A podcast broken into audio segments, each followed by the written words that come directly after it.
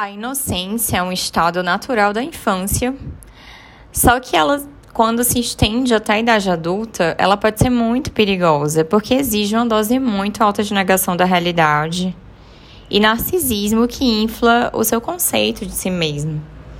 Essa inocência faz com que você se apegue a regras iniciais, ditos familiares, sem questioná-los.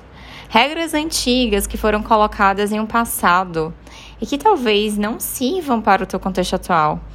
A inocência ela impede a recriação e deixa o seu destino na mão do outro, do acaso, do que quer que seja.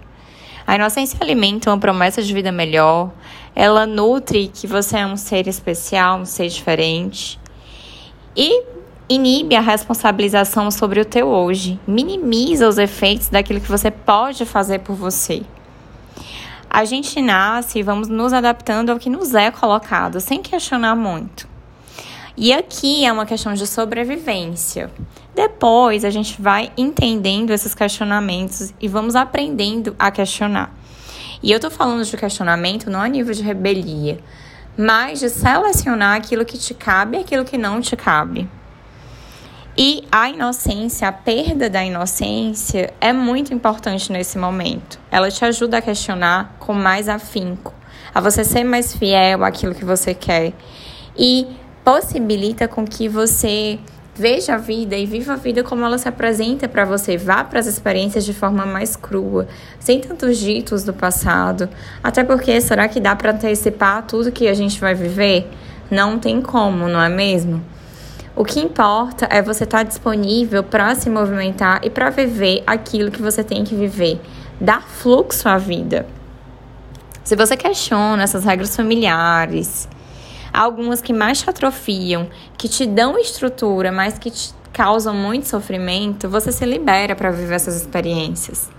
Quando você questiona também os ditos sociais, que muitas vezes só te aprisionam, só te reprimem, você pode questionar com paciência e se resgatar, se reencontrar.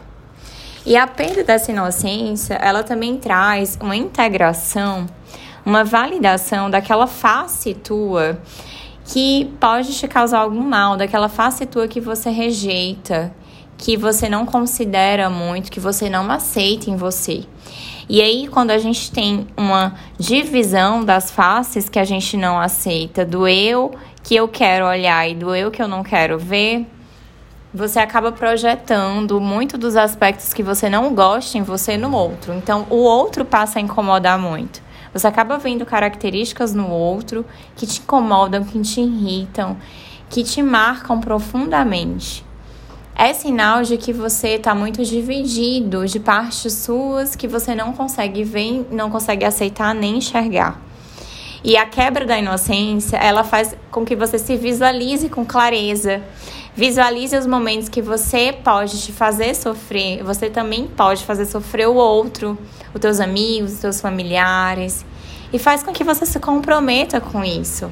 Porque essas características, esses lados seus, eles não precisam ser maiores do que a tua bondade. Não precisam ser maiores do que a tua potência mas eles estão aí. E essa raiva, essa indignação, muitas vezes, esses aspectos que você não aceita, que aconteceram com você, toda essa energia pode ser usada para te impulsionar a alcançar os seus objetivos. Ela não precisa ficar guardadinha aí, sendo projetada no outro, sendo visualizada na vida de outras pessoas. É um dever estar cada vez mais próximo dessas experiências e trazê-las mais para perto, integrar mais essas outras faces suas, se tornar mais inteiro.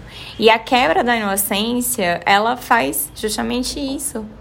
Ela permite ver outras faces suas, faces que você nem imaginava que estavam ali, mas aquela raiva que você coloca contra você que se transforma em inércia, que se transforma em um humor deprimido, que se transforma até num comportamento de estagnação que destrói os teus sonhos, deixa o teu dia cinza. Isso é um mal que você pode estar alimentando. E se conscientizar desse mal já é quebrar um pouco essa inocência, já é trazer mais comprometimento, mais autorresponsabilidade. Isso é muito importante. Então, vamos ver, vamos nos responsabilizar, porque ninguém é inocente, mas todo mundo quer passar por aquele estado de inocência segura. Só que para a gente voltar para essa inocência da infância, a gente tem que empreender a nossa própria jornada. E a gente vai passar por esse estágio mais seguros de si mesmos, com mais amor ao próximo, mas também vendo o mal que podemos nos causar e causar ao outro. Isso é muito importante.